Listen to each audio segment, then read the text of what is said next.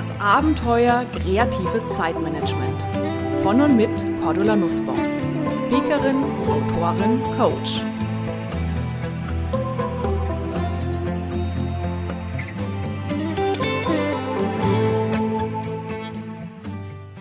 Liebe Hörerinnen und Hörer, bunte Vögel fliegen höher. Das ist der Titel meines neuen Chaotenbuches mit vielen, vielen Ideen für Ihre kreativ-chaotische Karriere.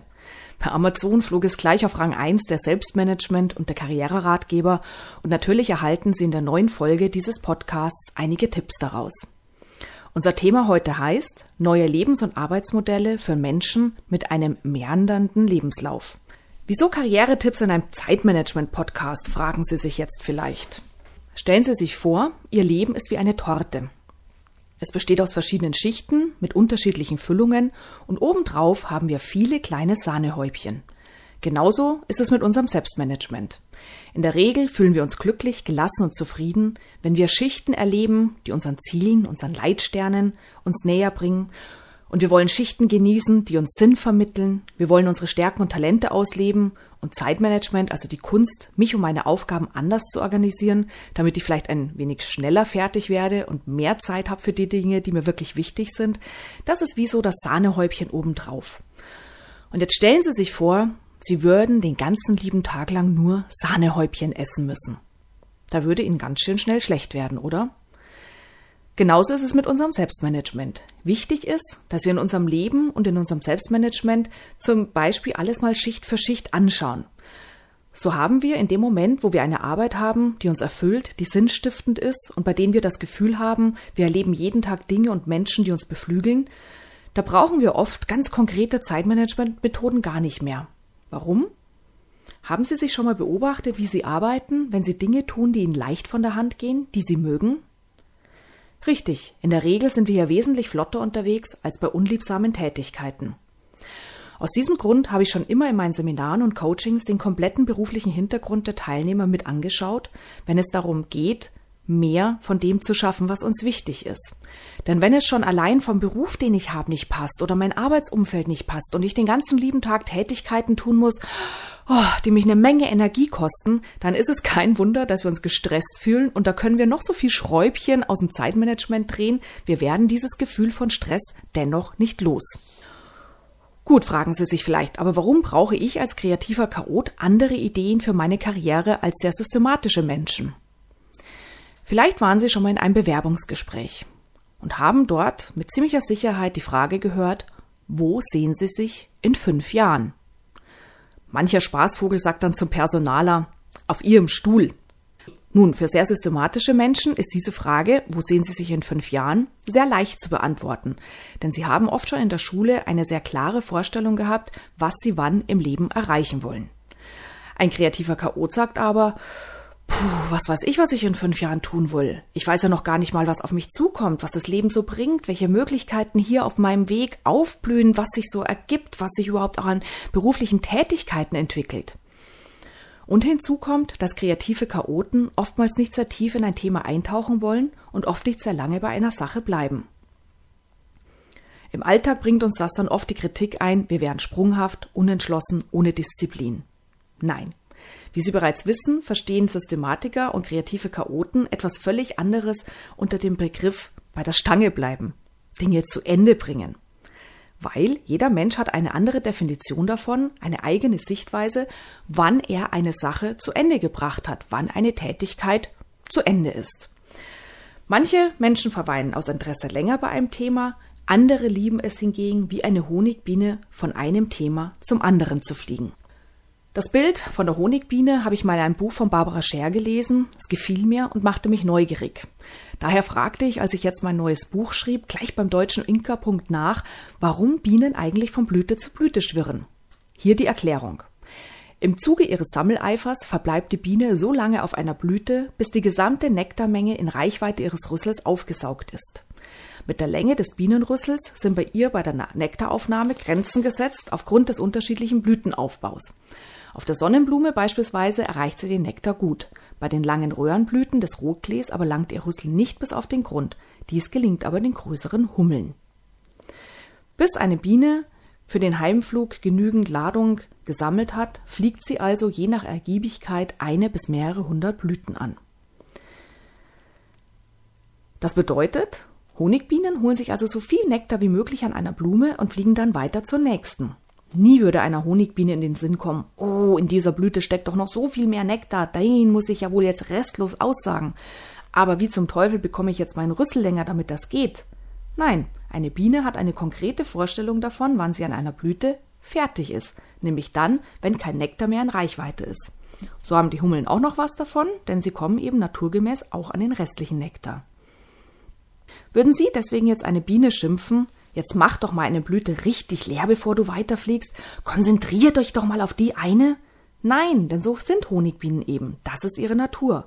Und das ist aus zweierlei Gründen gut. Zum einen erhält jede Honigsorte erst durch den Mix ihren ganz besonderen Geschmack und was es in Sache Bestäubung bringt, weiß bestimmt jeder noch aus dem Biologieunterricht. Wir kreative Chaoten, wir sind wie Honigbienen. Es ist unsere Natur, von einer Blüte zur nächsten zu fliegen und wenn wir das tun dürfen, dann kommen auch wertvolle Ergebnisse raus. Die Frage, die Sie sich jetzt lediglich beantworten müssen, wann sind Sie bei bestimmten Tätigkeiten fertig? Wann haben Sie genug vom Nektar gesaugt? Erinnern Sie sich mal an Situationen, in denen Sie sich mit Feuereifer auf eine neue Tätigkeit gestürzt haben. Was hat Ihnen dabei am meisten Freude bereitet? Und wann war bei Ihnen die Luft wieder raus? Ab welchem Punkt ebbte das Interesse wieder ab? Welchen Nektar hatten Sie da bereits gesammelt? Glückliche und produktive Menschen berichten oft davon, dass sie es geschafft haben, ein Lebens- und Arbeitsmodell zu finden, das es ihnen ermöglicht, nach ihrem Geschmack zu leben und zu arbeiten. Sie haben erkannt, dass sie sich nicht ändern und an die Vorstellung anderer anpassen müssen. Sie wissen, dass sie ihre Umwelt so gestalten können, dass sie sich darin optimal entfalten können.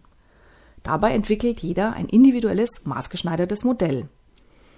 Erinnern Sie sich an die Honigbiene, und Sie werden merken, dass es bei den kreativen Chaoten ganz wichtig ist, bei unseren Lebens- und Arbeitsmodellen, dass die Abwechslung, die, die Möglichkeit, Neues zu tun und zu erleben und auch der Umgang mit Menschen auf alle Fälle ein wichtiges Kernelement sind. Kreative Chaoten haben eine Vielzahl an Begabungen und Interessen. So viele, um sie in einem einzigen Job zu vergeuden. Sie brauchen andere Aktivitäten und Berufe, sonst vertrocknen sie.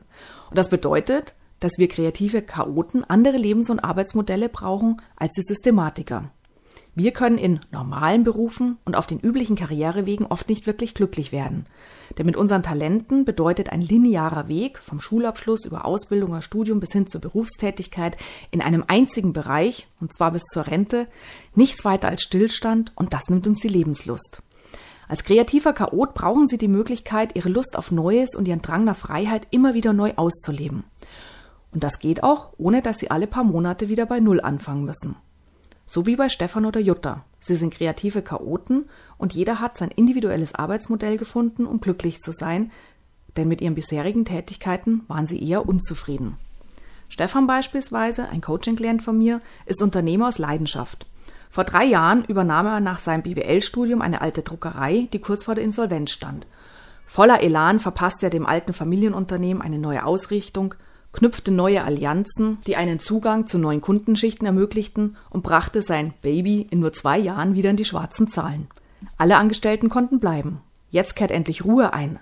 Aber ich beginne mich zu langweilen, erzählte er im Coaching. Erst hatte ich den Turnaround so herbeigesehnt, doch jetzt, wo er da ist, nervt mich die Firma plötzlich nur noch. Jutta ist gelernte Industriekauffrau. Viele Jahre lang arbeitete sie in einem Konzern und war im Vertrieb tätig. Am Anfang war es spannend, aber dann zogen sich die Tage wie Kaugummi.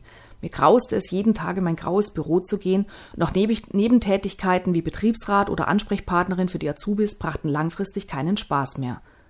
Im Coaching erkannten Stefan und Jutta, dass sie kreative Chaoten mit der Tendenz zum Ideensprudler sind und das jeder auf seine Art. Denn kreativer Chaot ist natürlich nicht gleich kreativer Chaot.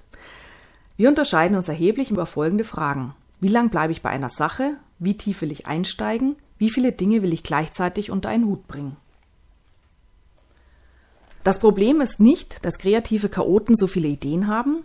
Das Problem ist, dass sie die Ideen nicht mit Leben füllen können und das macht sie unzufrieden.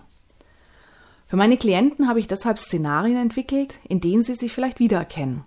Teilweise sind die natürlich nicht trennscharf voneinander abzugrenzen, denn kein Wunder, kreative Chaoten, die bunten Vögel, tragen ja auch sehr viele gleiche Federn.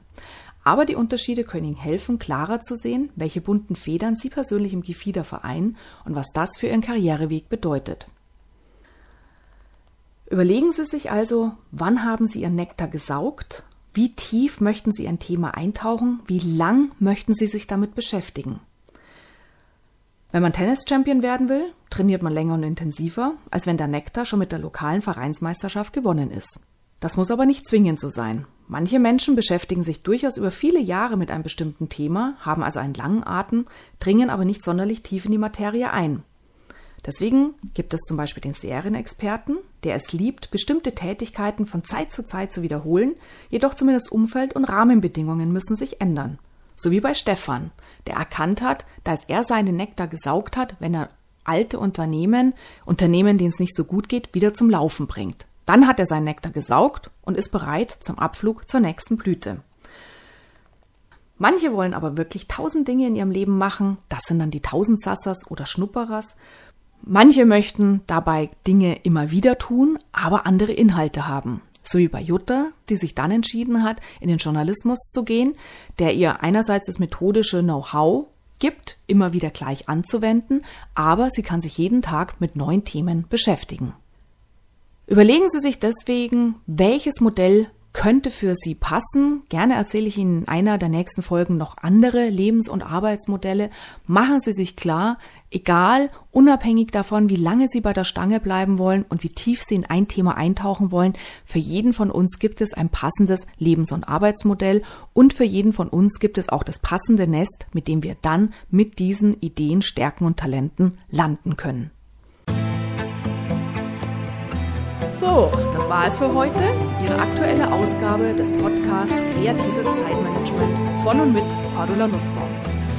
Mehr Ideen, Methoden und Strategien für Ihr kreatives Zeitmanagement und für ein erfülltes Leben finden Sie in meinem Blog unter www.glücksfactory.de, auf meiner Website kreativechaoten.com und natürlich in meinen Büchern, E-Books und im E-Coaching. Außerdem können Sie mich natürlich auch live erleben bei Vorträgen und Seminaren und ich würde mich sehr freuen, wenn wir uns auch mal persönlich kennenlernen. Aktuelle Seminartermine erfahren Sie unter www.kreative-chaoten.com.